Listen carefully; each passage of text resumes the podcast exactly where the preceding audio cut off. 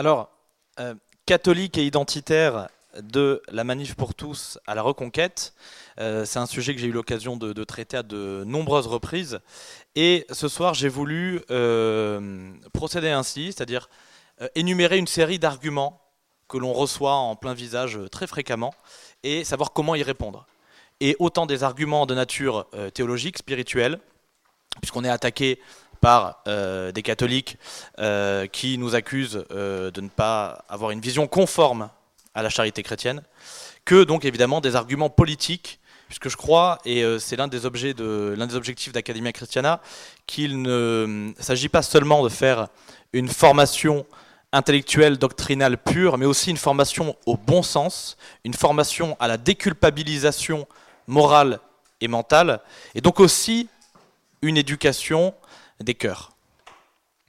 Alors, un argument, un argument typique que l'on vous renvoie, c'est euh, ce fameux passage de Saint Paul euh, dans l'épître aux Galates qui dit Il n'y a plus ni juif ni grec. Alors ça, c'est vraiment l'argument favori des immigrationnistes pour imposer l'idée que, au final, l'ouverture totale des frontières est la seule réponse chrétienne possible à la crise migratoire. Ce sont exactement les mêmes arguments que l'extrême gauche antiraciste qui nous dit, de toute manière, euh, finalement, pour éradiquer euh, le racisme, euh, il suffit d'affirmer, ça c'est leur agenda, ils le disent rarement aussi ouvertement, il s'agit d'imposer l'idée que finalement les races n'existent pas, donc le racisme est stupide.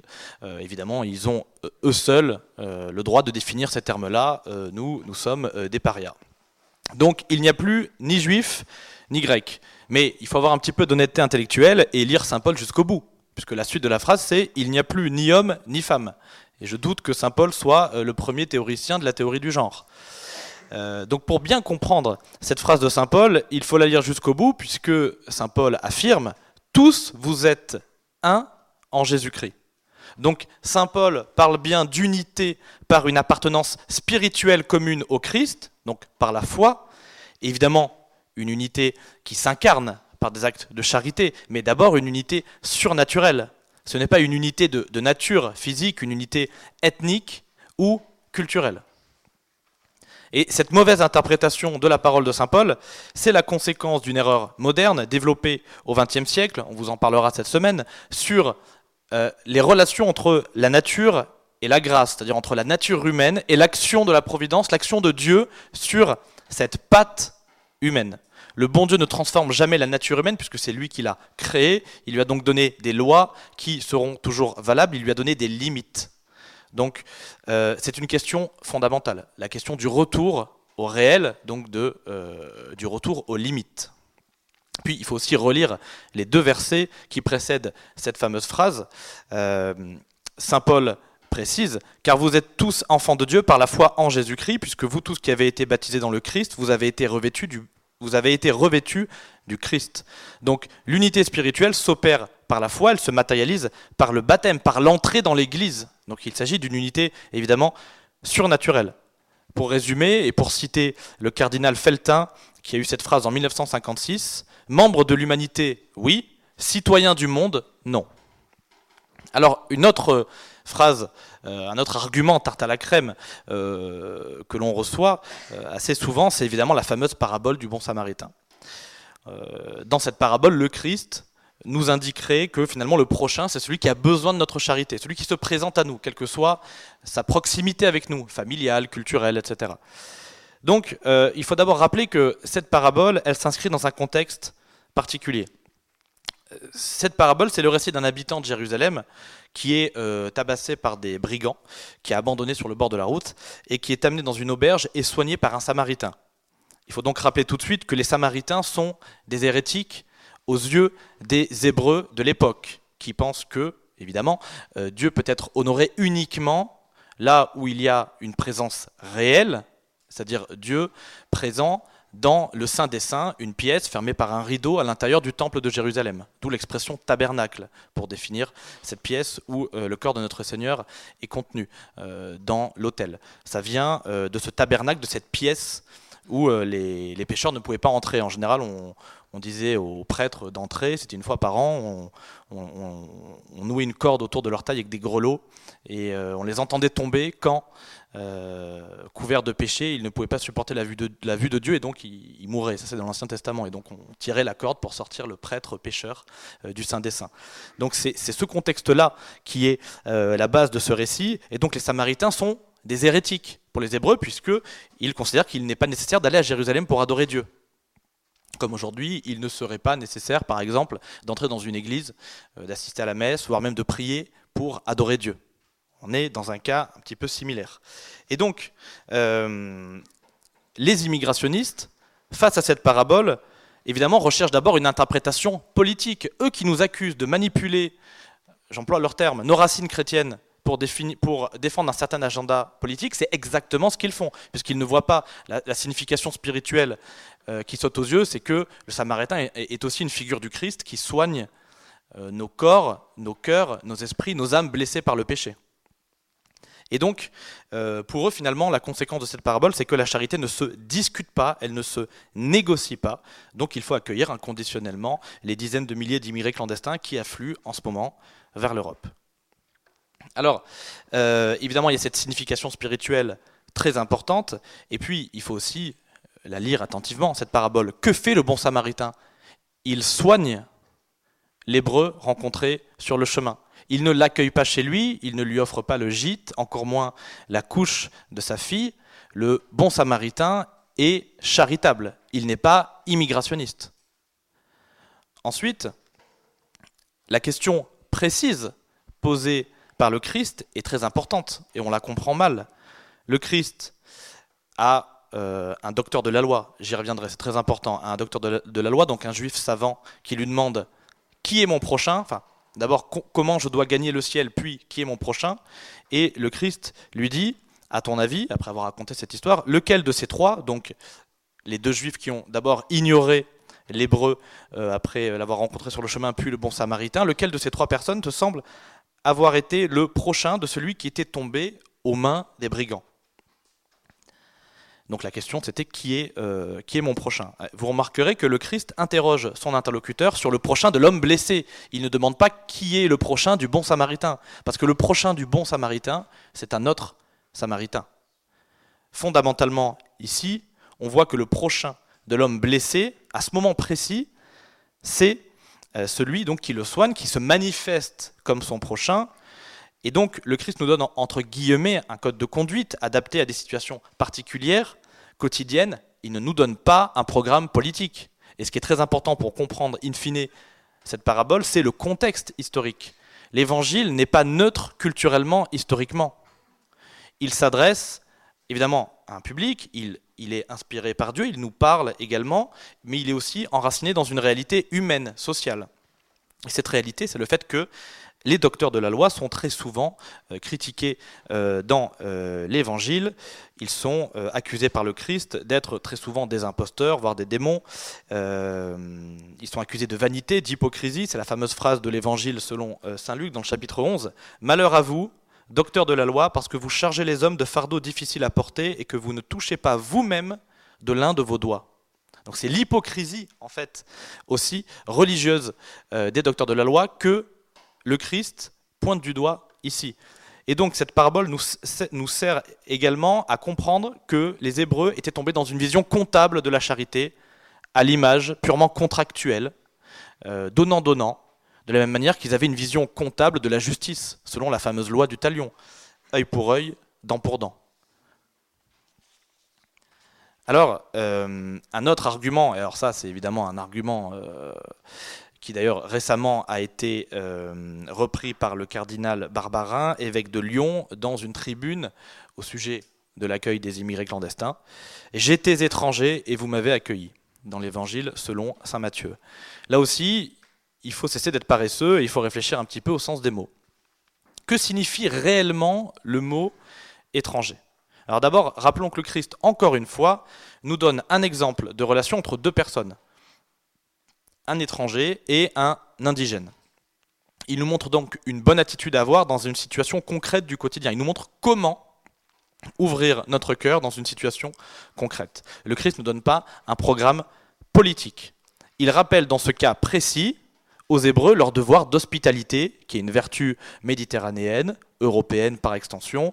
Euh, je vous invite à lire par exemple euh, l'Odyssée d'Homère. On voit très clairement, soit dans les mythes grecs ou romains, que nous sommes voilà, face à une vertu d'hospitalité, qui est une vertu euh, de civilisation. mais évidemment, là, ça prend une tournure particulière, puisque le Christ s'adresse à des Hébreux de son temps. Et dans la Vulgate, donc le texte latin des Saintes Écritures composé par Saint Jérôme, pour le mot étranger, on trouve le mot hospes. Hospes, c'est un hôte. Un hôte est accueilli, mais il ne s'installe pas. C'est toute la différence avec un immigré. En grec, ce que l'on traduit aujourd'hui par étranger vient du mot xénos. Or, dans la littérature grecque, à commencer par l'Iliade et l'Odyssée d'Homère, le xénos, c'est l'étranger. Mais ça donnait évidemment par déformation xénophobe aujourd'hui, un terme évidemment aussi très polémique, qui ne veut absolument rien dire. Xénos, c'est l'étranger, mais c'est un étranger qui parle généralement la même langue, le même idiome. Il est celui dont le langage est compréhensible, puisque finalement il peut être nommé. Donc il est compréhensible, euh, il peut dire son origine, son origine, il peut dialoguer, il peut échanger avec l'autochtone. Donc l'étranger parle donc la langue du pays et à ce titre, il peut être accueilli comme un hôte, selon un rituel par lequel on s'engage réciproquement en offrant des cadeaux. Ça, c'est typiquement la vertu d'hospitalité grecque, euh, comme on peut la voir dans l'Odyssée d'Homère.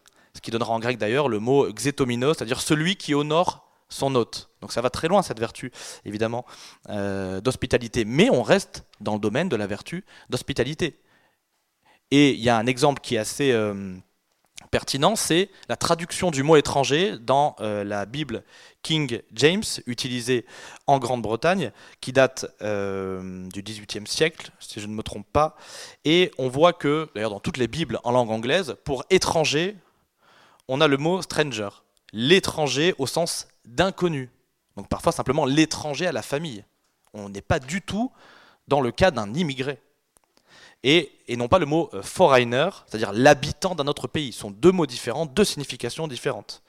I was a stranger and you took me in. J'étais un étranger et euh, vous m'avez accueilli. Donc finalement, nos adversaires en résumé font comme dans Big Brother, comme dans 1984, ils font comme Big Brother, ils changent le sens des mots. La guerre c'est la paix, la liberté c'est l'esclavage, et un autre c'est un immigré. Pour changer la réalité et nous obliger à nous adapter à cette nouvelle réalité, c'est-à-dire plutôt à leur agenda politique. Un autre exemple, on peut en trouver beaucoup dans la Bible, j'en ai sélectionné quelques-uns, c'est cette phrase dans le livre du Lévitique, chapitre 19, verset 34. Il a été cité, c'est pour ça que je vous en parle, par le pape à la journée du migrant en 2017. D'ailleurs, au passage, cette journée du migrant était d'abord intitulée Journée du réfugié. Elle date de 1915 et elle a été créée dans un but de soutien apporté aux euh, chrétiens d'Arménie assassinés par les Turcs. La journée du, qu'on appelle du migrant aujourd'hui, c'était la journée du réfugié.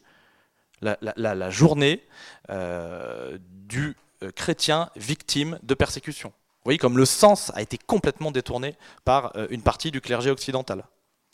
Cette phrase, l'immigré qui réside avec vous sera parmi vous comme un compatriote, et tu l'aimeras comme toi-même, car vous-même avez été immigré au pays d'Égypte. Il s'adresse aux Hébreux, en référence à l'Exode. Je suis le Seigneur, votre Dieu. Alors là, évidemment, le mot immigré, euh, vous voyez, il vient comme un, comme, un, cheveu sur la soupe, puisque justement, euh, dans l'Ancien Testament, il n'est pas question d'immigrer. En fait, quand le pape dit l'immigré, euh, c'est une traduction nouvelle. Traditionnellement, on dit l'étranger. Donc, c'est un cas vraiment typique de manipulation des textes, et même de viol des textes, on peut le dire. Et euh, finalement, ce que révèle cette manipulation des mots est encore plus important, c'est finalement l'idée que les Hébreux, en attente de la terre promise, étaient des migrants. Mais il n'y a absolument rien de plus faux. Là aussi, il faut se replonger dans le contexte historique. Les Hébreux à qui Dieu avait promis dans le livre de la Genèse, je cite, une terre entre l'Euphrate et le grand fleuve, c'est-à-dire le, Nil, ainsi qu'une descendance comme les étoiles, vivent une épopée identitaire ils ont pour but d'atteindre une terre qui leur est destinée, qui leur a été promise. Ils veulent s'installer sur la terre que le Seigneur leur a confiée, pas chez le voisin, que celui-ci soit babylonien, égyptien, etc. Moïse n'a pas dit euh, l'Égypte est riche de sa diversité, nos ancêtres ont bâti les pyramides, nous sommes ici chez nous. Non, euh, Moïse, il a rappelé aux Hébreux la promesse du Seigneur, et donc l'engagement des Hébreux à l'égard aussi de cette promesse. Et donc l'existence d'une terre promise, une terre promise, il n'y en a qu'une. Donc le slogan Maître chez nous correspond beaucoup mieux finalement aux Hébreux de l'Ancien Testament que euh, le délire euh, sans frontiériste euh, que l'on supporte à longueur de journée. Alors, ça c'est les arguments un petit peu voilà, textuels qui font référence à des passages de la Bible. Il y a également des arguments voilà, plus profanes entre guillemets, comme celui-ci, la charité chrétienne, c'est l'amour de tous sans distinction. Bon, Là aussi, euh, je vous rappelle les paroles de Benoît XVI dans l'encyclique Caritas in Veritate 2009. Dépourvu de vérité, l'amour bascule dans le sentimentalisme. L'amour devient une coquille vide susceptible d'être arbitrairement remplie. C'est le risque mortifère que l'amour affronte dans une culture, dans une société, sans vérité. Il est la proie des émotions et de l'opinion contingente, donc toujours changeante, des êtres humains. L'amour devient ainsi un terme galvaudé et déformé jusqu'à signifier son contraire. C'est limpide comme condamnation. Donc aimer quelqu'un, c'est vouloir son bien et en amont être capable, donc, puisque l'amour s'appuie sur la vérité, être capable de définir ce bien.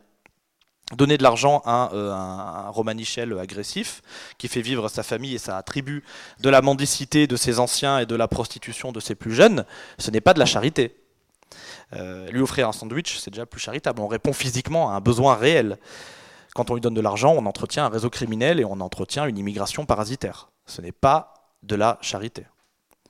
Donc la question qu'on doit se poser, c'est dans quel ordre devons-nous être charitables? À l'égard de qui? Puisque évidemment, on, vit dans le réel, nous ne sommes pas de purs êtres spirituels, des anges, nous sommes des êtres humains incarnés comme le Christ, et donc nous avons à vivre dans ce monde ici et maintenant. Alors la Bible y répond clairement, hein, c'est le quatrième commandement dans le livre de l'Exode, tu honoreras ton père et ta mère. Et ça, c'est pas la peine d'aller chercher euh, des catéchismes du temps du Concile de Trente. Vous pouvez prendre la dernière édition. Euh, le quatrième commandement ouvre la seconde table, nous dit le catéchisme, il indique l'ordre de la charité.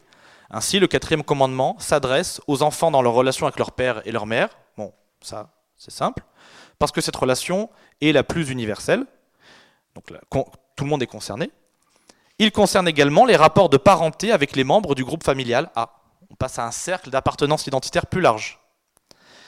Il demande de rendre honneur, affection et reconnaissance aux aïeux et aux ancêtres. Il s'étend aux devoirs des citoyens à l'égard de leur patrie. Donc, clairement, la patrie, dans la, dans la doctrine chrétienne, est une famille et donc, comme l'on doit la charité préférentiellement à sa famille, on doit préférentiellement la charité aux membres d'une même patrie. Pie XII, également dans euh, l'encyclique Summi Pontificatus en 1939, il va très loin, puisqu'il nous donne l'exemple du Christ.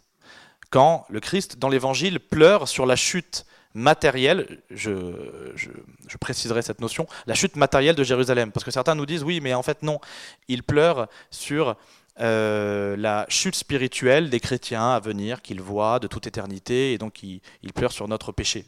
Peut-être, évidemment, puisque justement la conséquence, parce que justement la chute de Jérusalem est la conséquence du péché des Hébreux en 70 après Jésus-Christ, donc la conquête romaine. Cependant, il est bien dit dans le texte de l'Évangile, il ne restera plus Jérusalem sur toi, pierre sur pierre. On parle bien de la cité de Jérusalem, et c'est Pidouze qui nous le dit, puisque la conscience de la fraternité universelle, inculquée par la doctrine chrétienne, n'est pas en opposition avec l'amour que chacun porte à sa propre patrie, car cette même doctrine enseigne que, dans l'exercice de la charité, il existe un ordre établi par Dieu. Ce n'est pas facultatif, ce n'est pas un discours politique identitaire, c'est un ordre établi par Dieu, selon lequel il faut porter un amour plus intense et faire du bien de préférence à ceux à qui l'on est uni par des liens spéciaux. Le divin maître lui-même donna l'exemple de cette préférence envers sa terre, donc notre Seigneur Jésus-Christ, et sa patrie, en pleurant sur l'imminente destruction de la cité sainte. Donc on, a le modèle d'un Dieu, d'un homme, d'un Dieu fait homme qui pleure sur la chute de sa patrie terrestre et culturelle. Ça c'est fondamental. Je pense que c'est vraiment euh, à méditer. Donc, euh, on peut citer euh, également euh, Saint Paul dans sa première lettre à Timothée. Si quelqu'un n'a pas, soin, des siens, et principalement de ceux de sa famille, il a renié la foi. Celui qui n'a pas principalement soin des gens de sa famille, de son clan, entre guillemets, je rajoute le, le terme, il a renié la foi. Et il est pire qu'un infidèle. Donc le catholique qui n'est pas préférentiellement charitable, d'abord à l'égard de ceux à l'égard desquels il est le plus évident d'être charitable, les membres de sa famille, est pire qu'un infidèle. Donc c'est une question de salut de l'âme. C'est pas une question morale accessoire, c'est fondamental. Et puis saint Augustin, comme tu ne peux être utile à tous, tu dois surtout t'occuper de ceux qui, selon les temps et les lieux ou toute autre opportunité, te sont plus étroitement unis comme par un certain sort. Donc clairement, on a ici une justification de la préférence nationale, à condition de bien la définir, puisqu'il est évident que on peut avoir euh, la même carte d'identité que euh, un dealer euh, maghrébin, c'est pas une raison pour lui porter un amour préférentiel comparativement à un immigré italien, travailleur, honnête et souhaitant s'assimiler à notre culture. Donc je me sens un peu plus proche de Luciano Pavarotti ou de Matteo Salvini que de Jamel Debbouze. Donc, la charité chrétienne, finalement, parce que Dieu est bon, n'impose rien aux hommes qui soit contraire à leur nature. Je reviens sur la distinction nature et grâce. Donc cette charité, s'exerce en priorité à l'égard de ceux qu'il est le plus facile d'aider, ceux qui, qui, ont été mis à notre disposition, qui ont été mis près de nous, parce qu'ils sont proches de nous. Donc membres de notre famille, de notre quartier, de notre patrie, de notre petite patrie, de notre grande patrie, la France, et d'une même civilisation, et enfin, évidemment, à la fin, de la même espèce humaine. Donc il y a une préférence identitaire qui est fondamentale et euh, que l'on peut donc tout à fait faire découler de la charité chrétienne, telle que définie par les Écritures. Vous voyez que la grâce de Dieu ne contredit pas la nature humaine. La charité chrétienne suit un ordre de priorité, mais pas d'exclusivité. C'est là aussi tout le sens de la parabole du bon samaritain. Il ne s'agit pas d'aider exclusivement les gens de la même origine que nous, mais préférentiellement les gens qui nous ressemblent. Et occasionnellement, si euh, Dieu le permet, nous en donne l'opportunité les gens qui sont différents et qu'il place sur notre chemin. Et ça, c'est une, nuance absolument euh, décisive qu'il ne faut pas avoir peur de marteler face euh, au simplisme de nos adversaires, plutôt face à la mauvaise foi de nos adversaires. En résumé, la charité chrétienne peut s'entendre ainsi, les nôtres avant les autres. Alors, euh, vous me direz très bien, mais quand même, l'Église catholique, a commencé par le mot catholique, du grec catholikos, qui signifie universel, est une institution ben voilà, universelle, mondiale. Puis d'ailleurs, la chanson le dit bien, enfin le chant, pardon. Notre cité se trouve dans les cieux. Je n'ai jamais euh, supporté d'entendre ce chant euh, à la messe parce que je le trouve vraiment pervers. Et je pense qu'à notre époque de confusion intellectuelle, il entretient encore plus la confusion, même si c'est vrai, mais ce n'est pas clair et ça entretient euh, une pensée mondialiste. Alors, donc là, il y, a aussi une confusion hein, euh, profonde, puisque l'Église, épouse du Christ et mère des hommes, ne pourrait pas, ne, pourrait acquiescer à ce manichéisme simpliste qui oppose le ciel et la terre. Notre cité se trouve dans les cieux, mais pas seulement. L'esprit, donc, il n'y a pas d'opposition manichéenne entre l'esprit et la matière, l'âme et le corps, comme opposition que propageaient notamment euh, opposition que propageaient les, hérétiques cathares euh, dans le Languedoc au XIIIe siècle. Euh, L'Église nous unit dans la foi par un baptême commun et à travers nos identités particulières. Ce qui faisait dire à saint Thomas, de la même manière qu'il appartient à la religion de rendre un culte à Dieu, eh bien, un titre second, mais réel, titre second, appartient, il appartient à la piété de rendre un culte aux parents et à la patrie. La piété, comprise ici, donc évidemment pas seulement au sens spirituel, mais au sens de reconnaissance à l'égard de ceux qui nous ont tout donné. Dans le culte de la patrie est inclus le culte des concitoyens et de tous les amis de la patrie. Donc vous voyez qu'il y a un amour identitaire profond dans cette doctrine chrétienne. Et, qui, et donc cette doctrine chrétienne nourrit, peut nourrir notre combat identitaire.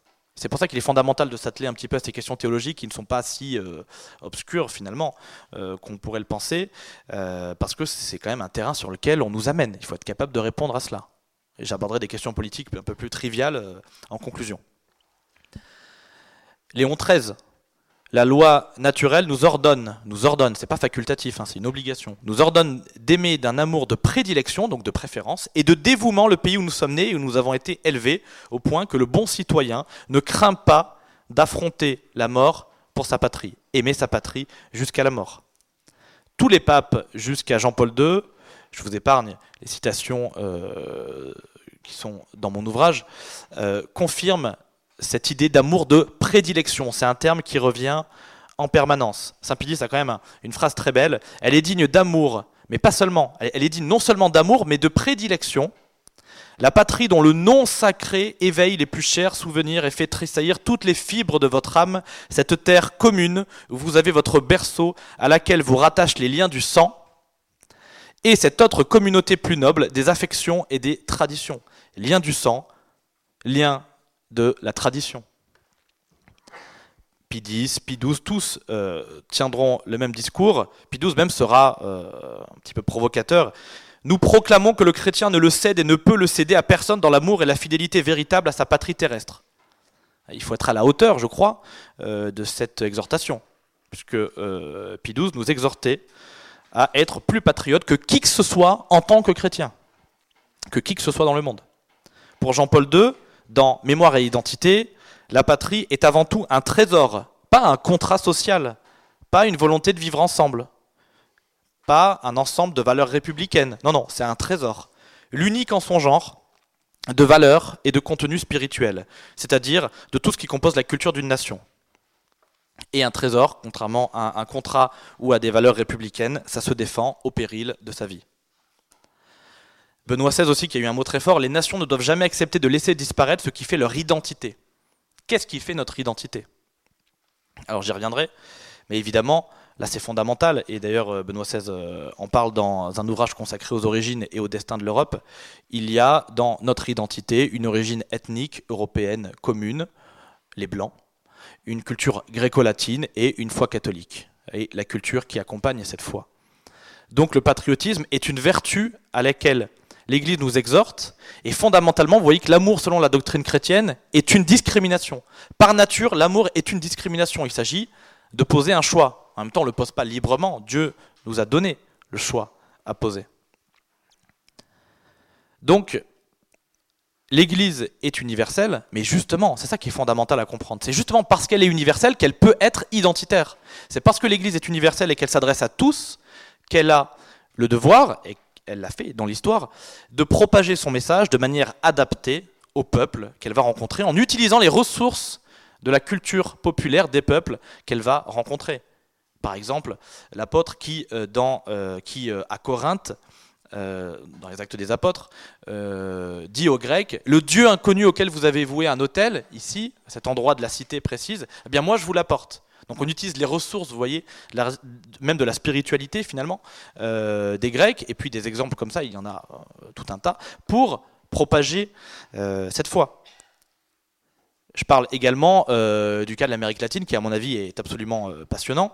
C'est justement parce que les missionnaires franciscains, dominicains, puis jésuites par ailleurs, voulaient propager cette foi en un Dieu unique, qu'ils n'ont pas essayé d'éradiquer la culture de ces peuples païens, mais l'ont utilisée pour transmettre l'évangile. La culture finalement des peuples est comme un filtre de couleur qui permet à la lumière de la grâce, à la lumière de l'évangile, de pénétrer les cœurs.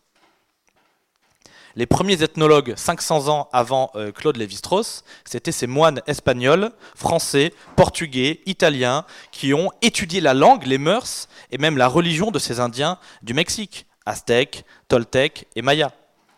C'est grâce à ces hommes que les descendants des peuples euh, indigènes peuvent redécouvrir aujourd'hui leur culture et qu'on réapprend dans les écoles de certains villages euh, reculés euh, du Mexique. Ces langues originelles. Il y a évidemment l'exemple des Stavkirk, les églises en bois debout qui sont répandues surtout au Danemark mais en Scandinavie. Et on peut voir sur ces églises en bois des scènes de la mythologie nordique représentées sur les façades de cette église où euh, des messes ont, été dites euh, depuis des siècles. Vous avez aussi un texte euh, très beau qui s'appelle L'Éliande, H-E-L-I-A-N-D, et qui présente le Christ au peuple nordique autour de l'an 1000, et on présente le Christ généralement sous l'angle, on, met, on met l'accent sur les termes de Seigneur, sur tout ce qui fait référence à la force et à la puissance. Donc vous voyez qu'on exalte les vertus naturelles mises en œuvre par ces peuples nordiques pour leur faire accepter, leur faire comprendre que la véritable force réside dans le Christ. Les obélisques égyptiens que vous pouvez croiser dans Rome. Ils sont couronnés d'une petite croix. Ils n'ont pas été rasés quand Constantin a autorisé le christianisme en 313 par l'édit de Milan. La Gaule romaine et chrétienne, évidemment, c'est l'exemple le, plus, euh, le plus évident.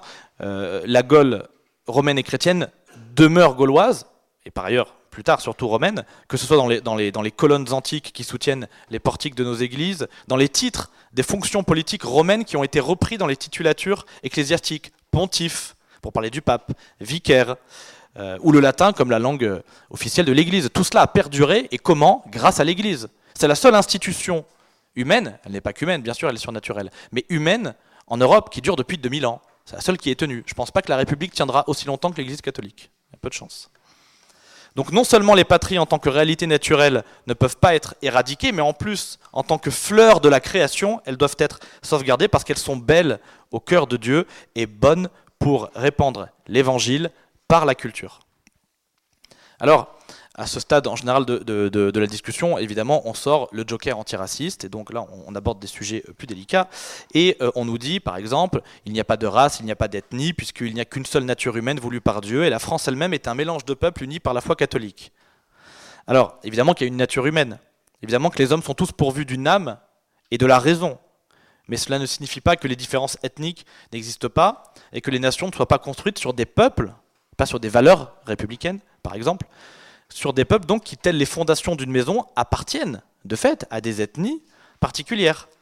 En l'occurrence, si les Français sont bien le fruit d'un mélange, c'est vrai, c'est un mélange d'Européens, rapprochés par des origines linguistiques communes. Ce sont euh, par exemple les langues indo-européennes qui sont parlées de l'Europe occidentale, euh, qui étaient bien sûr, euh, jusqu'à l'Inde, et, donc qui ont beaucoup de mots en commun, de construction syntaxique en commun.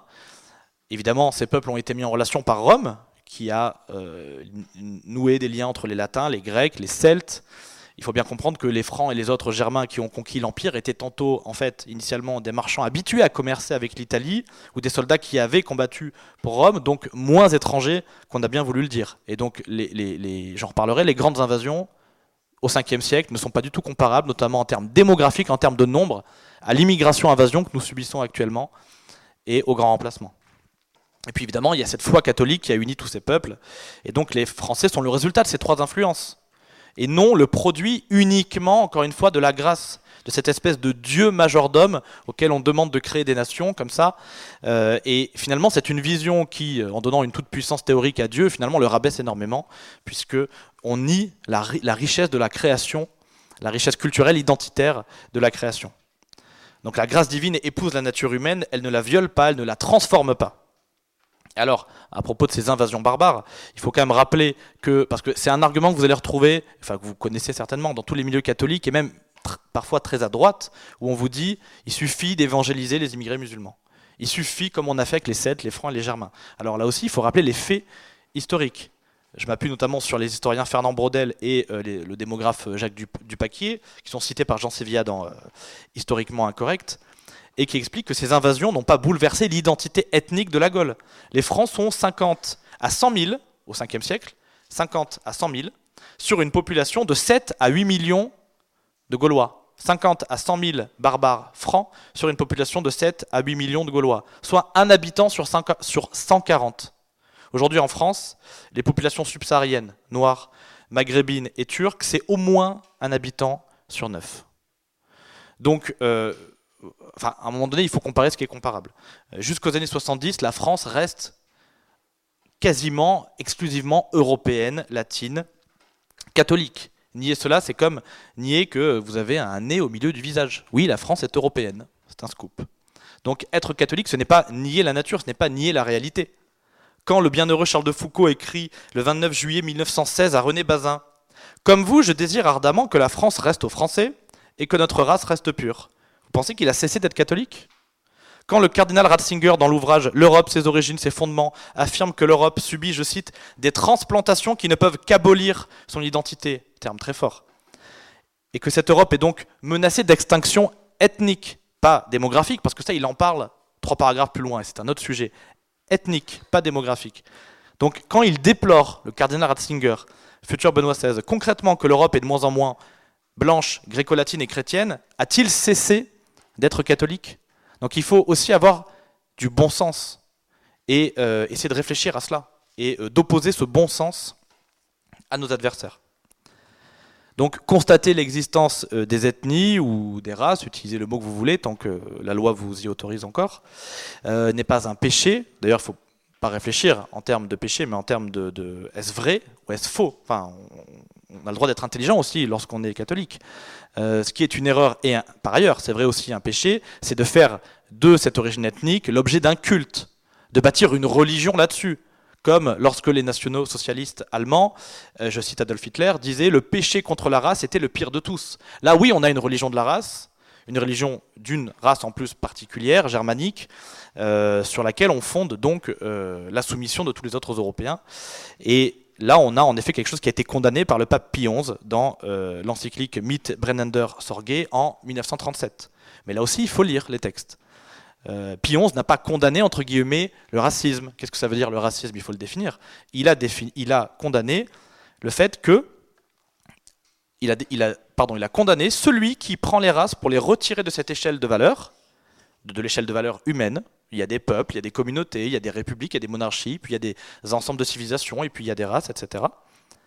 Et qui les divinise par un culte idolatrique. C'est l'idolâtrie de l'ethnie, de la race qui est condamnée par l'Église. Celui-là renverse et fausse l'ordre des choses créées et ordonnées par Dieu. Donc oui, il y a une condamnation de la religion de la race par l'Église. Il n'y a pas une condamnation de l'observation du réel, c'est-à-dire qu'il existe des ethnies et des peuples et des cultures et des civilisations et des groupes humains, ou des groupes biologiques comme on dit dans certaines universités où le mot race ou ethnie a été banni. D'ailleurs, XI explique que les races tiennent dans l'ordre terrestre, c'est le terme qu'il emploie, hein, tiennent dans l'ordre terrestre une place nécessaire et honorable. Pas une place cosmétique ou accidentelle, une place nécessaire et honorable. Donc je rembobine et je reviens à la phrase de Benoît XVI, les nations ont le devoir, de sauvegarder ce qui fait leur identité. Donc être catholique, c'est finalement d'abord être réaliste. Et par catholique et identitaire, je n'entends pas vous imposer un programme politique qui découlerait obligatoirement de notre foi. Être catholique, c'est être réaliste et donc admettre que, euh, comme le disait euh, Jean-Paul II citant Saint Paul, toute vérité est nôtre. N'ayons pas peur de la vérité. Le catholicisme n'est pas une idéologie politique, c'est une foi. On ne demande pas aux apôtres, à saint Thomas ou au pape François de nous dire si les races existent, si euh, le SMIC est trop ou trop bas, et si Neil Armstrong a bien marché sur la Lune. C'est le métier d'autres personnes que de nous dire si tout cela euh, euh, s'est bien produit. Donc on leur demande d'être nos pasteurs, nos pères spirituels, et de nous aider à aller au ciel. Le reste, c'est pour notre pomme. Donc n'ayons pas peur d'être intelligents, c'est contagieux, mais ce n'est pas une maladie.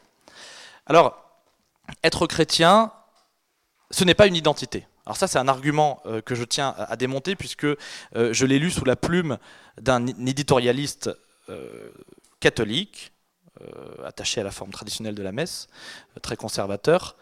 Et, cette personne donc, voilà, nous explique qu'être chrétien, ce n'est pas une identité. Il a pris position à la suite de la, de la querelle avec Erwan Le Moredec euh, cette personne, c'est euh, Jean Sevilla, euh, qui est journaliste au Figaro, et donc qui a voulu avoir dans ce débat une position de mesure, une position de juste milieu. Mais la justice, c'est pas une question de juste milieu, c'est une question de vérité. Et donc je pense que sa position était erronée, au mieux maladroite, peut-être mal comprise. Quoi qu'il en soit, cette phrase est dérangeante. Être chrétien, ce n'est pas une identité. C'est faux. Si on devient chrétien par le baptême, être chrétien n'en est pas moins une identité adhérer à la foi chrétienne, c'est rejoindre une communauté croyant aux mêmes valeurs, enfin d'abord à la même vérité, vivant selon les mêmes mœurs et les mêmes traditions. Cette vie en réseau ponctuée de grands rendez-vous incontournables, les pèlerinages paroissiaux, les groupes euh, étudiants, les week-ends scouts, tout cela développe un univers mental partagé, des références communes, euh, sans éliminer bien sûr la diversité des caractères, les vocations de chacun. Les chants de bénédicité, qui sont une remarquable tradition populaire française, euh, jusqu'au crucifix qui domine la pièce à vivre dans, une maison. Ce sont là des petites choses qui rythment la vie quotidienne du chrétien et qui façonnent le cadre de notre existence. En un mot, ces choses-là nous rendent identiques. c'est-à-dire dépositaire, héritier d'une même identité collective, une identité spirituelle qui s'exprime par le biais de traditions culturelles, qui ensuite deviennent des traditions culturelles, voilà, appartenant également à des nouveaux convertis et même rayonnant évidemment au-delà de la, sphère spirituelle. Quand aujourd'hui on, fait un sondage, on demande aux gens êtes-vous catholique? Bon, les Français de souche, les blancs généralement répondent oui ou euh, non si euh, bon. Mais globalement, euh, c'est pour ça qu'on a des chiffres 50% de catholiques parce que la notion de catholique est jamais définie correctement par les instituts de sondage. Pourquoi se définissent-ils catholiques? Eh bien parce que, au moins partiellement, ils pratiquent des traditions qui sont des héritages d'une foi catholique et donc qui ont perduré malgré l'athéisme de ces personnes, ou l'agnosticisme de ces personnes. Donc oui, être chrétien, c'est une identité. Et alors, un exemple historique très intéressant, c'est là aussi euh, l'évangélisation et la conquête euh, de l'Amérique latine, qui met en lien européanisation et évangélisation. Ça, c'est le concile ecclésiastique de Lima, au XVIe siècle. On ne peut guère leur enseigner à être des chrétiens si on ne leur enseigne pas d'abord à être des hommes et à vivre comme tels. Toujours la nature et la grâce. Il faut une nature bien faite pour, que la grâce puisse agir.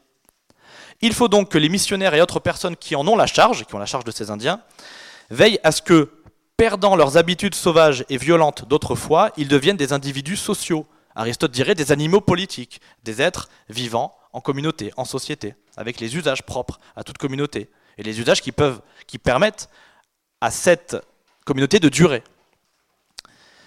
Donc, il faut qu'ils acquièrent des usages. Celui de venir à l'église propre et convenablement vêtu. Ce n'est pas évident quand les premiers Indiens convertis sont arrivés nus à leur première messe. Euh, les femmes portant un voile sur la tête, suivant donc les indications de l'apôtre. Qu'ils aient des tables sur lesquelles manger et des lits pour y dormir. Cela nous renvoie à la culture de la table dans la société française et européenne. Ce n'est pas une valeur universelle, ce n'est pas une habitude universelle. Avec euh, une obligation euh, ben voilà, d'arriver tous en même temps à table, d'y rester aussi longtemps que possible, euh, tous ensemble. Vous allez par exemple en Asie du Sud-Est, je pense au cas de la Thaïlande, vous arrivez à table, vous repartez, vous dites bonjour, merci, justement vous ne dites ni bonjour ni merci, au revoir, les personnes changent de pièce, enfin il n'y a pas le même rapport central à la table qui est véritablement dans notre culture un canal par lequel la grâce agit dans le cœur des hommes parce que c'est un moment d'unité familiale. Alors, l'un des, problèmes avec les Indiens, puisqu'il s'agit du concile ecclésiastique de Lima, des Indiens euh, des Andes, du Pérou, de Bolivie, etc., c'est que euh, dans certaines tribus, euh, l'un des usages, c'était que le seul homme de la, case, de, l'habitation, avait droit de consommation sexuelle sur toutes les femmes se trouvant dans un rayon de moins de 10 mètres carrés. Alors quand le père n'était pas là, ben, c'était le fils qui pouvait avoir des relations avec sa mère, sa tante, etc. C'était une tradition, c'était un usage. Vous voyez que l'Église, euh, dans euh, sa sagesse et euh, son amour de la création, n'en oublie pas moins de discriminer entre les éléments culturels qui permettent ou qui entravent la transmission de la grâce. Donc, je crois que nous ne mesurons pas à quel point ces rituels sociaux sont véritablement le fruit d'une culture particulière, la nôtre, et qu'ils n'ont rien d'universel. Et s'ils ont été universalisés ensuite, c'est grâce à l'action des missionnaires. Donc l'histoire de l'évangélisation montre bien que la christianisation va de pair aussi avec une certaine européanisation, car toutes les cultures n'offrent pas le même terreau, comme toutes les natures n'offrent pas le, même terreau à la grâce divine. Mais simultanément, comme je vous l'ai dit, l'Église sauvegarde la richesse des identités autochtones dans ce qu'elles peuvent apporter au travail des missionnaires, dans ce qu'elles peuvent enrichir la vie des hommes aussi. Et euh, je vous renvoie notamment aux églises au Japon qui ressemblent à des temples shintoïstes, et assez peu à des églises latines. Donc être catholique n'est pas qu'une foi, c'est une identité nourrie de multiples influences et la conséquence d'une histoire. Car ce sont des hommes avec leur langue, avec leur pays d'origine et leur itinéraire propre qui ont bâti la chrétienté. Ce ne sont pas les anges du ciel, même s'ils nous ont assistés. Alors, être chrétien, ce n'est pas une identité. Pour autant, est-ce que être catholique veut dire être identitaire? Alors là, on aborde évidemment les questions migratoires, et euh, je serai euh, relativement bref. Euh, toutes les questions sur, sur, la, sur la crise migratoire en cours sont évidemment des questions piégées pour nous, catholiques, mais il faut les aborder courageusement. Et l'un des arguments qu'on nous oppose, même dans notre mouvance, hein, et même dans la frange parfois la plus dure de notre, notre mouvance, la frange la plus dure de la droite radicale, on nous dit oui, mais de toute façon, pour les empêcher de venir, le seul moyen, c'est de les aider à rester vivre chez eux, ce qui est vrai. Sinon, ils viendront, ils reviendront toujours en Europe. Et on nous dit oui, mais en fait, quand on empêche des immigrés de venir, on ne s'attaque qu'aux conséquences et pas aux causes. Alors ça, c'est un argument spécieux, parce que personne, absolument personne, à part celui qui a toutes les clés de ce monde en main, agit sur les causes. Personne n'agit, personne n'a le pouvoir d'agir sur les causes. Le politique, comme disait Richelieu, c'est l'art de rendre possible le nécessaire. C'est l'art de répondre aux problèmes concrets des gens. Quand Victor Orban met une barrière autour de son pays et euh, met en place une police armée et habilitée à tirer s'il le faut, il ne règle pas les problèmes de la misère dans les pays d'Afrique subsaharienne. Il n'empêche aucun avion de bombarder la Syrie. Il n'empêche pas Emmanuel Macron d'apporter son soutien à des milices islamistes. Non, mais il empêche des gens concrètement de venir chez lui et donc de venir en Europe. Et donc ça fonctionne. Concrètement, ça fonctionne. Cette, euh, espèce de chantage intellectuel aux causes et aux conséquences, c'est un petit peu comme dire à, quelqu'un qui va mourir d'un cancer euh, du poumon parce qu'il a trop fumé, que s'il a trop fumé, c'est parce qu'il déprime à cause du départ de sa femme, et que donc le moyen de résoudre euh, finalement sa maladie, c'est pas du tout de traiter le cancer, c'est euh, de lui trouver une seconde femme. Et donc là, on aura réglé les causes. Mais oui, on n'aura pas touché aux conséquences qui continuent de perturber sa vie et qui continuent, en ce qui concerne l'invasion migratoire, de perturber profondément la vie de notre peuple. Alors évidemment qu'il faut permettre à ces peuples, et je crois que les Européens, les Français, les Européens ont aussi une vocation universelle dans le bon sens du terme on peut, dire impérial ou en termes d'influence. Ils ont le rôle aussi de, rétablir un ordre dans ce monde confus. Et si ce n'est pas nous, ça va être les Chinois, euh, je ne sais quel euh, futur califat, ou les Américains, c'est-à-dire euh, les empires de la démesure, les empires de l'excès. Nous, les Européens, nous sommes les hommes de l'ordre, de la justice et de l'équité. Donc je crois que nous avons cette vocation, exprimée notamment à, Compostelle en 82, il me semble, par Jean-Paul II. Oui, vieille Europe, tu peux encore reprendre le flambeau et redonner de l'ordre à ce monde. Donc nous avons le devoir en effet d'aider ces populations à se réenraciner, mais il ne faut pas croire qu'il y aurait une fatalité à subir ces flots migratoires euh, non, on peut mettre des frontières et on peut empêcher ces gens de venir. Quand euh, en Australie on a, mis en, place cette politique et qu'on voit un général de l'armée australienne dire dans un clip No way, hors de question, vous ne rentrerez pas en Australie, et donc on comprend bien qu'il y a des bateaux avec des soldats qui ont des armes, ben oui, c'est-à-dire que d'une année à l'autre, il n'y a plus aucun mort dû à ces vagues migratoires entre l'Asie du Sud-Est et l'Australie. Ça fonctionne. Donc la politique est aussi l'art du réalisme. Et puisque nous sommes euh, voilà, Academia Christiana, tous les mouvements de jeunesse ont une action sur les conséquences, pas sur les causes. Nous n'avons pas le pouvoir, nous avons, simplement la possibilité d'éveiller notre peuple, de proposer des choses et des moyens, à terme évidemment, de résoudre les causes, mais ce n'est pas le point euh, d'action euh, premier. Alors un autre argument qu'on nous impose, c'est oui, mais on les a bombardés on les a transformés en réfugiés, on a une responsabilité collective, donc finalement on subit. Euh, alors ça c'est aussi des arguments qu'on peut retrouver chez nous, au sein, de, la droite, et euh, c'est d'ailleurs euh, assez perturbant de voir cette proximité. Le même argument qu'une racaille qui nous dirait oui mais vous nous avez colonisés, donc bon ben, vous méritez un petit peu finalement aujourd'hui de payer. Alors d'abord qui est ce on? Parce que c'est moi j'ai bombardé personne, hein, vous non plus, hein, je crois. Hein. qui a bombardé ces gens? Sont les gouvernements occidentaux, les responsables de ces guerres sont les mêmes qui ont déclaré la guerre à leur peuple, c'est-à-dire à nous, à la France et à l'Europe, depuis un siècle et demi, par euh, l'immigration, invasion et le grand remplacement, par le sacrifice de nos économies sur l'autel de la mondialisation et de l'austérité et de l'endettement, par l'empoisonnement généralisé à cause des produits chimiques agricoles, des perturbateurs endocriniens. C'est cette élite politique-là, qui est transnationale, qui a bombardé ces innocents et qui nous fait payer aussi, nous, euh, les conséquences de ces guerres. Nous, on a bombardé personne.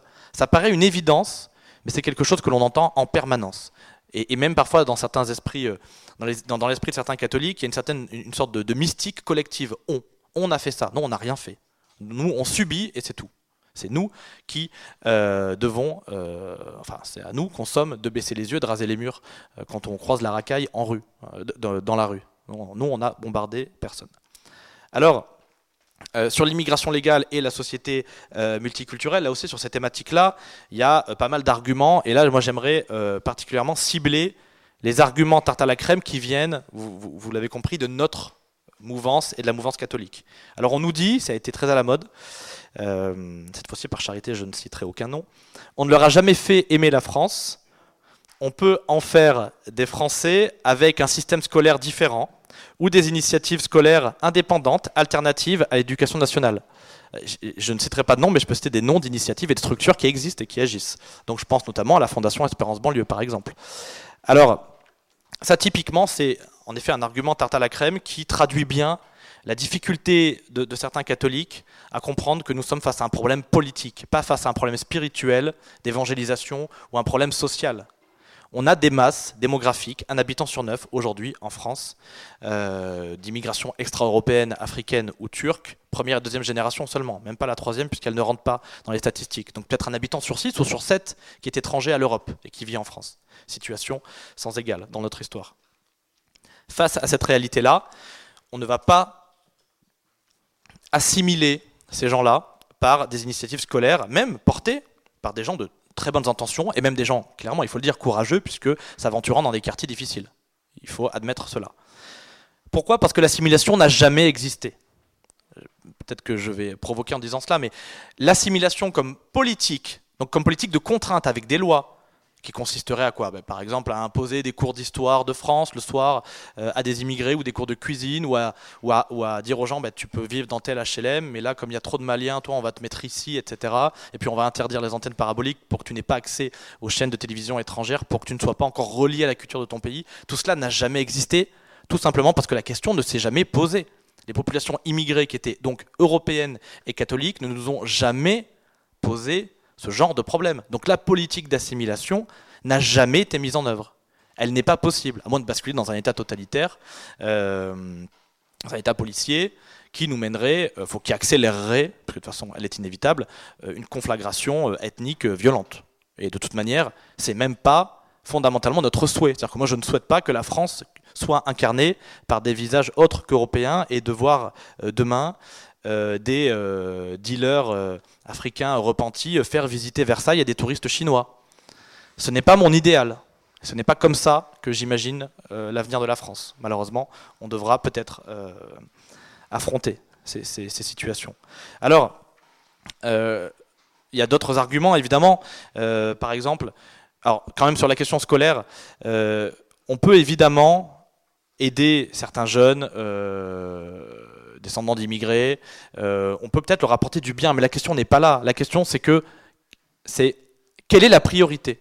Parce que les, personnes qui nous disent on va assimiler ces descendants d'immigrés nous disent, que justement il faut recréer, rebâtir une France, une population virile, euh, la main ferme, et on va ainsi en faire nos amis parce que eux aussi euh, ils sont attachés à une culture traditionnelle, ils ont des repères moraux, etc. D'abord, toutes les traditions ne se valent pas. Euh, un musulman aussi traditionnel soit-il n'a pas nécessairement la même vision de la famille ou le même rapport euh, au couple, euh, etc. d'autres cultures, d'autres spiritualités n'ont pas le même rapport à l'argent, n'ont pas, le même rapport aux relations sociales. Donc toutes les traditions ne se valent pas. Il n'y a pas une tradition T majuscule et tous nous serions des alliés face à un ennemi athée, laïcaire, etc. C'est un fantasme, puisque de la même manière que la République a favorisé la liberté religieuse euh, des protestants au XIXe siècle en même temps a persécuté les catholiques, aujourd'hui elle favorise la liberté religieuse la plus large possible des euh, immigrés musulmans, euh, tout en n'empêchant pas évidemment la foi catholique, c'est plus subtil que ça, mais en la ridiculisant en permanence et en nous mettant des bâtons dans les roues, que ce soit dans le cas d'ouverture d'écoles hors contrat et autres. Donc nous sommes face à un phénomène de masse et aujourd'hui quand on ouvre euh, ce genre d'école euh, qui se veut à l'ancienne dans des quartiers immigrés, qu'est-ce qui se passe? Bah, Il se passe que, euh, c'est des témoignages que j'ai entendus, euh, dans la journée même, il y a des revendications dites communautaires pour interdire telle ou telle façon de se vêtir, telle ou telle nourriture à la cantine, etc. Il y a un effet de, de démographie qui dépasse complètement les bonnes intentions un peu naïves des créateurs de ce genre d'initiative.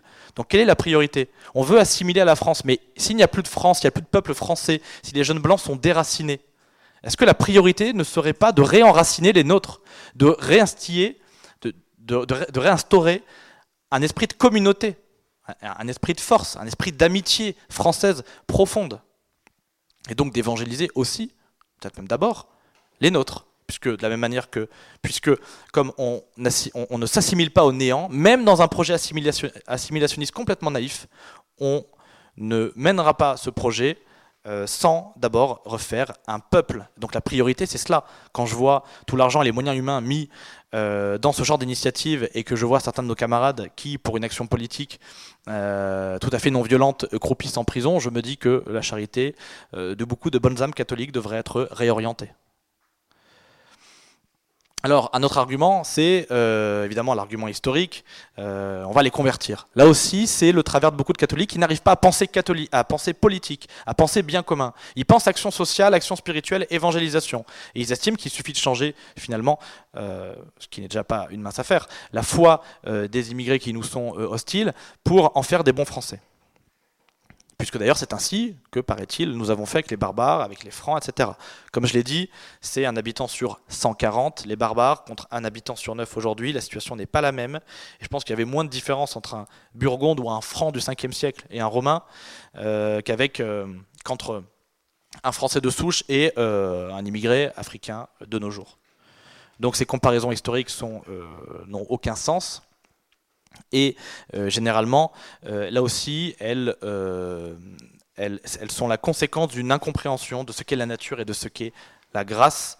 On va peut-être en faire des bons chrétiens, mais on n'en fera pas pour autant des Français. Ensuite, a-t-on les moyens de cette ambition? Il y a 20 000 Chaldéens à Sarcelles, qui sont donc en effet nos frères dans la foi et qui sont, je ne pense pas, une menace pour l'identité de la France, mais ils ne sont pas français. Alors c'est évidemment pas ceux que j'ai envie forcément de faire rentrer au pays, même si je pense que c'est quand même leur vocation. Euh, mais il y a 20 000 chaldéens à Sarcelles qui donnent des prénoms chaldéens à leurs enfants. Ils vont dans des églises chaldéennes. Euh, par chez moi en Provence, on a des Syriens, euh, notamment dans le Var, où j'habite. Ils vont à la messe à Marseille, dans une église syrienne.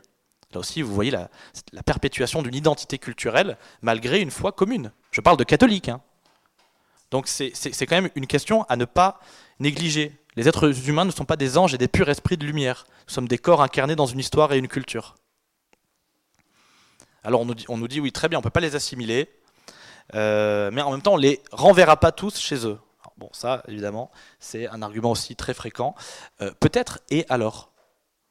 La société multiculturelle est un cancer. L'ouragan migratoire dévaste notre pays. Le grand remplacement dissout notre peuple dans un magma afro-banlieusard et islamo-mafieux. Et on devrait attendre le chaos, les pieds en éventail, ou même se réconcilier avec la racaille qui martyrise les nôtres dans les quartiers immigrés. Ça n'a strictement aucun sens. Chesterton disait, avant de nous demander de prouver la solidité de nos propositions, prouvez que votre système peut fonctionner. Prouvez que votre système peut perdurer. Il faut inverser, comme on dit euh, chez les juristes, il faut inverser la charge de la preuve. À vous de nous démontrer que la société multiculturelle peut continuer pacifiquement. C'est sur ces bases-là qu'on doit discuter. Donc c'est un raisonnement évidemment euh, très peu euh, rationnel et c'est un petit peu, euh, enfin dire on ne les renverra pas tous chez eux, c'est comme dire oui mais tout est toxique et pollué, l'air, l'eau, donc bon je peux faire manger n'importe quoi à mes enfants et les mettre devant la télé toute la journée. En politique c'est pas tout ou rien, c'est rendre encore une fois et c'est fondamental possible le nécessaire. Or la nécessité vitale pour le peuple français, c'est de se débarrasser d'un certain nombre euh, de personnes qui ont un comportement parasitaire, violent, euh, et qui concrètement euh, nous pourrissent la vie. et même, pourquoi pas, je, ne veux pas choquer, mais allons, allons, un peu plus loin, a même des immigrés bons travailleurs, honnêtes, mais qui vivant en France comme au bled, sans même le vouloir individuellement et sans être des mauvais bougres, contribuent à ce phénomène de transformation du visage de la France. Est-ce qu'on peut faire un pays sur ces bases-là ce qui est, euh, euh, autrement dit, est-ce qu'un pays c'est un contrat? Ou est-ce que c'est une histoire? Est-ce que c'est un trésor? Donc, j'en viens évidemment à cette alternative, c'est la remigration, le retour au pays d'un certain nombre, une partie significative au moins, euh, de ces immigrés. Ce n'est pas une option. Là, je parle d'un point de vue théorique, je ne dis pas si c'est faisable, j'en parlerai après, mais en tout cas, ce n'est pas une option. C'est la seule et unique solution politique si tant est qu'une solution politique soit encore à portée de main.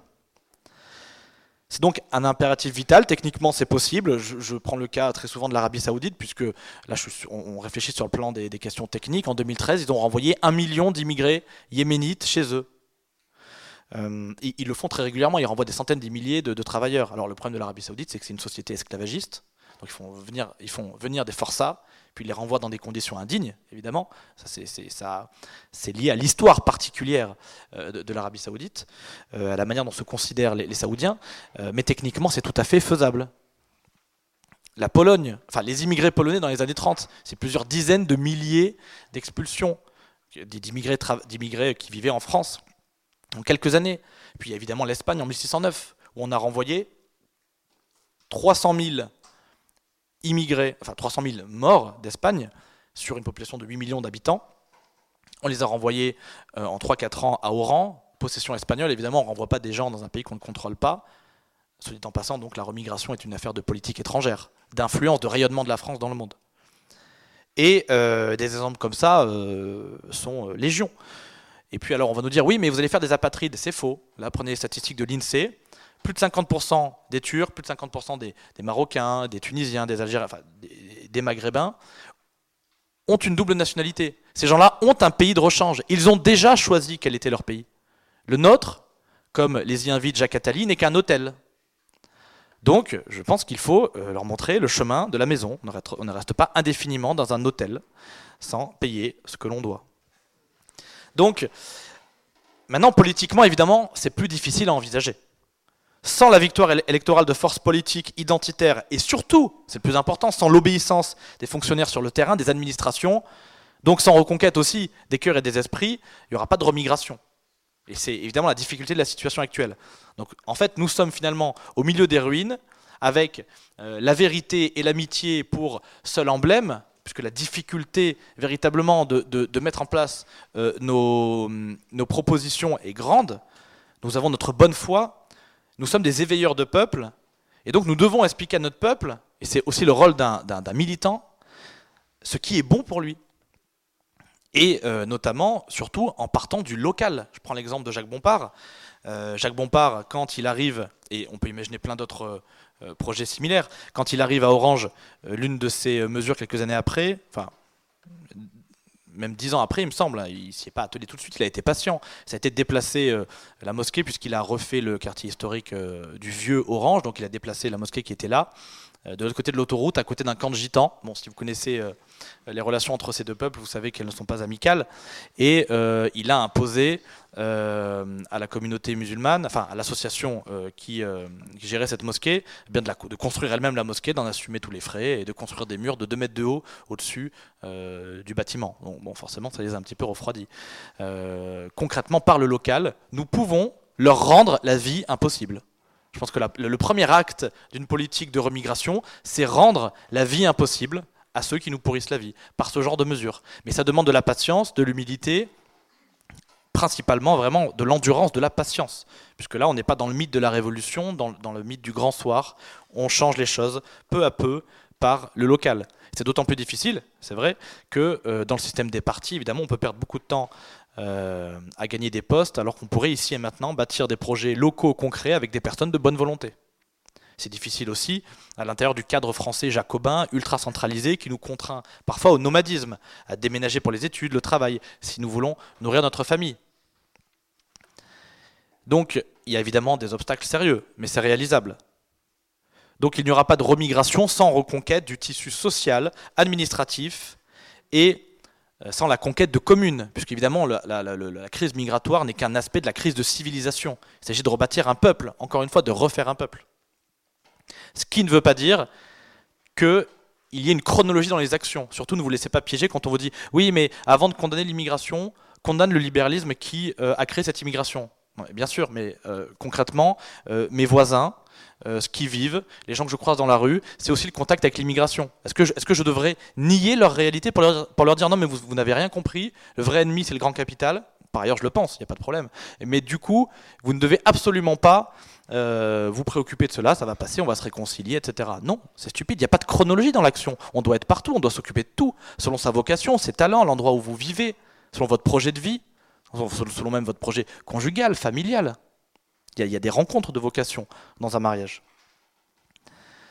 Donc, imaginez demain un réseau solidaire de 100, 1000, peut-être 10 000 communes, radicalement opposé à tout accueil d'immigrés clandestins, de construction de mosquées, de HLM destinés à des populations extra-européennes, et puis aussi, par ailleurs, opposé à toute construction d'aéroports inutiles et autres grands projets superflus.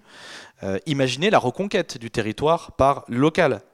Ce qu'il faut bien comprendre à propos de cette idée de retour au pays que je défends, c'est que les idées, les idées justes, même en apparence difficiles à mettre en œuvre, à concrétiser, n'en demeurent pas moins justes. Et ça, c'est une discipline intellectuelle à acquérir.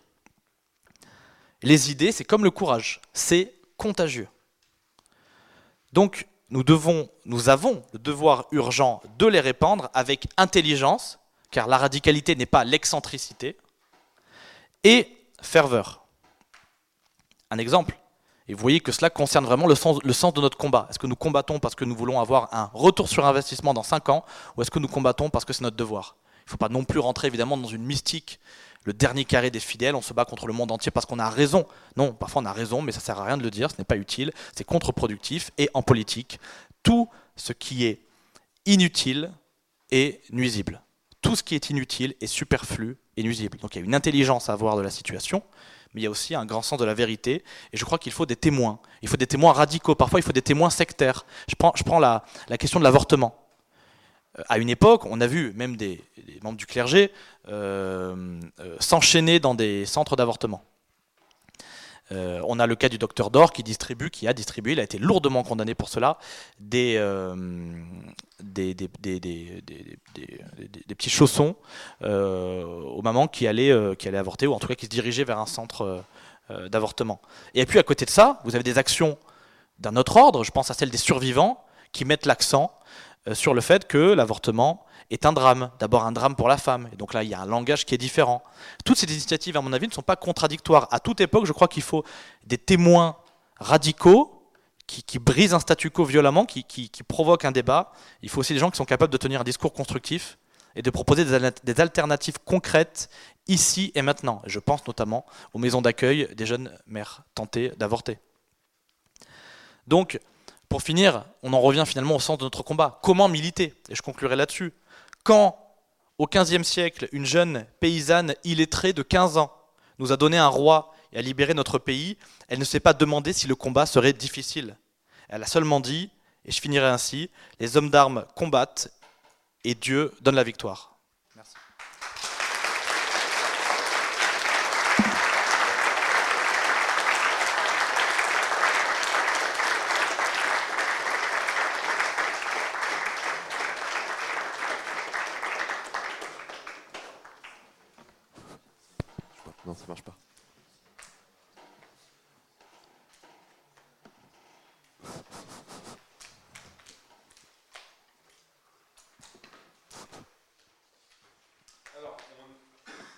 Bon, si c'est bon, le micro fonctionne. Euh, alors nous avons euh, donc le temps pour trois questions. Donc euh, s'il y en a parmi vous qui souhaitent poser des questions, je leur ferai passer le micro. donc vous levez la main et on a un, petit temps de questions.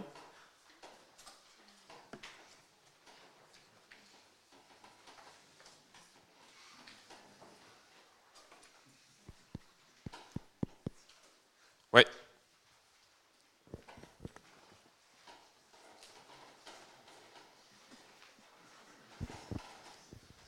À tous. Moi, c'est la première année que je viens ici. Euh, j'ai une question parce que moi, je suis venu parce que j'ai eu beaucoup à faire à, un public très, euh, enfin, pas du tout catholique quand j'ai fait mes deux années de BTS. Et, euh, la, première question qui, est, qui m'est venue quand, j'ai écouté cette conférence, c'était comment est-ce qu'on doit évoquer tous ces sujets-là face à des gens qui voient la France comme un pays laïque? Et donc à qui on peut pas, euh, peut pas euh, avoir le même discours avec eux, sachant qu'ils ils ne sont pas catholiques et ils refusent tout simplement euh, le fait que la France soit un pays catholique. Je ne sais pas si vous comprenez ma question. Oui, oui, tout à fait. alors, je, pense en, écoutant votre question à celle, à la réponse de Marion Maréchal quand on lui parlait de la polémique sur les prières de rue sa tante Marine était plutôt sur un discours laïcard qui consistait à dire euh, la France est une république laïque, donc la foi ne s'exprime pas dans le domaine public. De la même manière qu'elle disait la République est une et indivisible, donc les cours d'arabe ou de tamoul à l'école, c'est comme la signalisation bilingue sur les panneaux en Bretagne. Marion Maréchal, elle disait de manière totalement décomplexée, eh oui, la France est une terre chrétienne, elle a une histoire, donc il y a, par nature, bah, une préférence culturelle à donner à une religion qui a façonné, qui a fait ce pays, qu'on le veuille ou non. La France est restée très majoritairement catholique jusqu'à une période récente. Euh, et donc, euh, nos rois euh, n'ont cessé de se référer euh, à cette loi, qu'ils les respectaient ou non après dans leur vie privée, c'est un autre sujet. Et donc, la France est chrétienne, ouvrez les yeux, regardez autour de vous. Alors, après, on, peut évidemment voilà, le déplorer, mais je pense que c'est un argument de bon sens historique, et c'est un bon moyen d'introduire la discussion. Et, aussi, d'assumer notre combat comme étant un combat réaliste. Parce que quand on se cache derrière des arguments de mauvaise foi, euh, comme la laïcité, on n'est pas crédible, parce que quand ça vient de gens comme nous, forcément, on ne nous croit pas. Donc, euh, tout simplement, voilà, être réaliste et, assumer notre passé. Merci. On a encore deux questions. Ceux qui veulent se.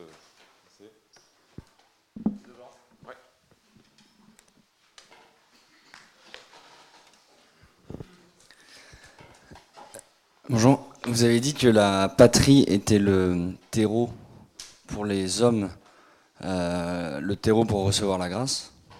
Mais quand la, hum, patrie, euh, tout au long de l'histoire, était un motif pour dresser les hommes les uns contre les autres, qu'est-ce qu'on peut penser de. Est-ce que c'est une déviance de l'homme par rapport aux, instruments qui lui sont donnés ou il y a une ambiguïté euh, dans la définition de la, patrie. Tu, fais référence à des guerres qui ont opposé des Européens et une patrie qui a opposé des catholiques entre eux? Enfin, des guerres qui ont pu opposer des gens ayant une même foi?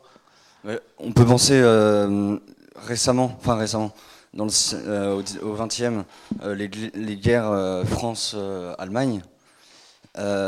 mais tout au long de, l'histoire, même euh, des, guerres euh, au nom de enfin, Louis XIV, Louis XV, euh, et enfin, dans toutes les périodes historiques, des guerres au nom de, la patrie, au nom de. On étend le, le, territoire de la patrie. C'est la question en fait du, de, la définition du patriotisme en fait, euh, qui est fondamentale. Et euh, Charles Maurras avait, avait une phrase, euh, avait une définition qui était intéressante parce que lui, il, parlait du patriotisme des, indépendantistes algériens, marocains, etc. Et enfin, en tout cas, bien avant l'indépendance évidemment. Et euh, il disait c'est pas du patriotisme, c'est un égalitarisme. C'est finalement un orgueil de croire que toutes les nations sont égales et euh, qu'elles peuvent euh, revendiquer dans un esprit revanchard, agressif n'importe quel droit sur le dos des autres nations voisines.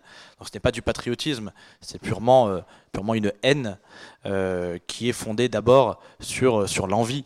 Et euh, je pense notamment à, Jean Madiran dans Une civilisation blessée au cœur. Il explique que la décolonisation s'est fondée notamment sur ça, sur un refus du quatrième commandement qui est voilà, la reconnaissance à l'égard du Père, le Père étant pour lui l'Europe. Et donc il oppose les, bons patriotismes fondés sur une histoire, parce qu'il n'y a pas de patriotisme sans patrie. Il y a des patries légitimes. Et donc on ne peut pas se revendiquer de n'importe quel, euh, nationalisme quand il n'y a pas de base historique sérieuse. Euh, donc, euh, est-ce du patriotisme véritablement? Je ne pense pas. Et donc là, je pense que le problème, c'est pas la patrie, c'est plutôt les, voilà, les manipulations politiques qui utilisent la patrie comme un, paravent pour certaines revendications. on prend l'exemple, par exemple, de, Saint-Louis, qui, par amour pour sa patrie, par très grande piété aussi, a su faire la paix avec les Anglais, euh, alors qu'il aurait pu leur en, prendre beaucoup plus, en leur laissant euh, des fiefs euh, dans, le royaume de France, et il a été un acteur de paix. On a des exemples historiques comme ça dans notre histoire, de princes patriotes qui ont été aussi des acteurs de paix. le bienheureux Charles d'Autriche aussi, même s'il a totalement échoué en essayant d'éviter en effet ce conflit fratricide entre Français et Germains euh, au début du XXe siècle. Donc à, chaque fois, dans ces moments où en effet il, a semblé apparaître que la patrie était une force de division, bah, il y a des gens qui ont montré que non, ça pouvait être aussi une force d'unité et de paix à l'intérieur d'un stock de civilisation commun. Alors c'est une question extrêmement large, y aurait toute une conférence à faire là-dessus.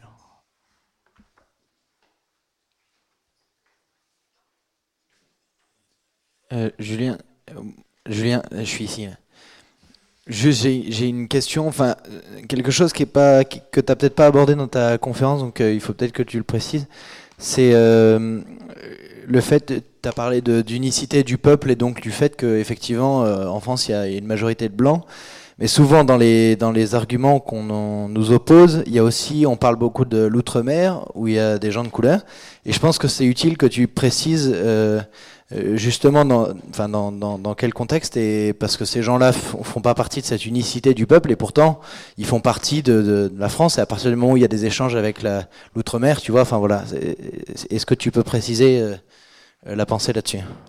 Alors, euh, d'abord, quand on parle en effet de ces questions euh, et qu'on parle d'immigration et de différences culturelles, l'un des critères à, garder en tête, c'est est-ce que ces gens-là sont une menace pour l'identité de mon peuple?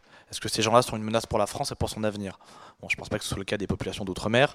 Et je pense que ces populations-là, euh, alors d'abord là aussi, soyons réalistes. Moi personnellement, euh, je ne connais pas ces cultures-là. Je ne sais pas s'ils sont profondément euh, français. De fait, ils ne sont pas gaulois. ils ne sont pas blancs et ils n'ont pas, voilà, peut-être été imprégnés des mêmes habitudes. Mais à un titre secondaire, ben oui, ils appartiennent au destin de la France et donc ils appartiennent, en effet, à la France par son influence, son rayonnement. Mais ça ne justifie pas l'immigration, parce que c'était à des époques où euh, la France a conquis le monde. Aujourd'hui, c'est le monde qui est en train de conquérir la France. Donc la situation est radicalement inversée, et donc euh, j'ai pas de problème, euh, étendons la question, à ce que des extra-européens puissent être des Français, d'abord parce que, encore une fois, c'est le réel, ça existe. D'accord, mais c'est marginal. Les poissons volants, ça existe aussi, mais ça ne représente pas la majorité des poissons. Donc il y en a, hein, c'est vrai, mais, c'est très marginal. Il y a des itinéraires personnels, oui, il y a des gens extra-européens qui, font cet effort d'assimilation, qui y parviennent. C'est extrêmement rare, ça existe. Mais encore une fois, là, il faut penser la politique voilà, au niveau du bien commun, au niveau du collectif, et ne pas être dans un certain narcissisme individuel, dire moi j'en connais un qui, moi j'en connais des qui sont comme ça. Très bien, mais euh, concrètement, au niveau des masses, qu'est-ce qu'il en est? Voilà. Merci donc pour, les, pour ces réponses aux questions. Euh, une dernière remarque, euh, Julien, à laquelle je voulais euh, peut-être que tu ajoutes un, élément. la gauche parfois prétend être, être un, vecteur de diversité, faire la promotion de la diversité. Est-ce que tu pourrais expliquer en quoi justement il y a un véritable mensonge et en quoi finalement ce sont davantage les identitaires au sens réel du terme qui sont les véritables promoteurs d'une réelle diversité? En effet, c'est l'un des mots puisque je n'en ai pas parlé, mais je pense que l'un de nos combats, c'est le combat des mots. Le combat politique est une bataille sémantique. Donc il y a des mots qu'il faut bannir de notre vocabulaire. Les migrants, ça n'existe pas. Il y a des immigrés clandestins, il y a des immigrés euh, économiques, souvent ce sont les mêmes. Euh, mais quand on dit migrants, on imagine des bébés autruches euh, comme ça. non, c'est pas ce qui se passe. Il n'y a pas de sans-papiers. Quelqu'un qui a des papiers, puis un jour il n'en a plus. Il les perd. Bah, non. En général, c'est là aussi des clandestins. Et donc il n'y a pas de diversité. Il y a une religion du métissage. Euh, par religion, j'entends discours obsessionnel et qui euh, voit dans euh, le métis peut-être ce que d'autres voyaient dans, l'homme arien supérieur, c'est-à-dire finalement un dieu auquel vouer un véritable culte. Et quand la gauche défend la diversité, elle défend très clairement le remplacement des blancs dans les quartiers par des immigrés parce qu'elle ne le supporte pas. Je pense à un article du New York Times qui récemment s'affoler de voir que dans certains États américains, il y avait 80, je sais plus quel État, il y a 93% de blancs, et donc c'est un problème. Donc au nom de la diversité, bah, il faudrait qu'il y en ait moins. Vous voyez bien que c'est un alibi, et euh, qu'en raison, quand et donc en conséquence, notre combat, il est celui de la diversité. Le cardinal Siri, archevêque de Gênes, disait c'est par amour pour la création que nous luttons contre le laminage du genre humain par euh, le mondialisme, par ce rouleau compresseur de, de l'uniformisation. Euh, euh, globale. Donc euh, notre combat, il est le combat de la diversité, mais parce que le monde n'est pas une fresque, c'est une mosaïque avec des pièces placées ici ou là, qui certes forment un ensemble, ça s'appelle la nature humaine, mais euh, chacune est différente et le mélange s'oppose à l'échange. Qu'aurions-nous à échanger quand nous serions tous devenus semblables? Donc au contraire, celui qui défend la réelle diversité de la création, c'est en effet le militant identitaire, qui défend donc par là la possibilité d'un échange quand euh, le gauchiste ou euh, le libéral, euh, au contraire, promeuvent une uniformisation pour des raisons différentes, mais qui ont un réel projet idéologique d'uniformité et absolument pas de diversité. Donc, quand vous contestez l'immigration, ne dites jamais c'est la diversité moi je suis contre la diversité. Non, c'est faux. Nous, on est pour, pour la diversité. On est pour une France française, pour un Mali malien, et euh, donc pour un monde de réelle diversité. Et donc un monde d'identité. Merci Julien.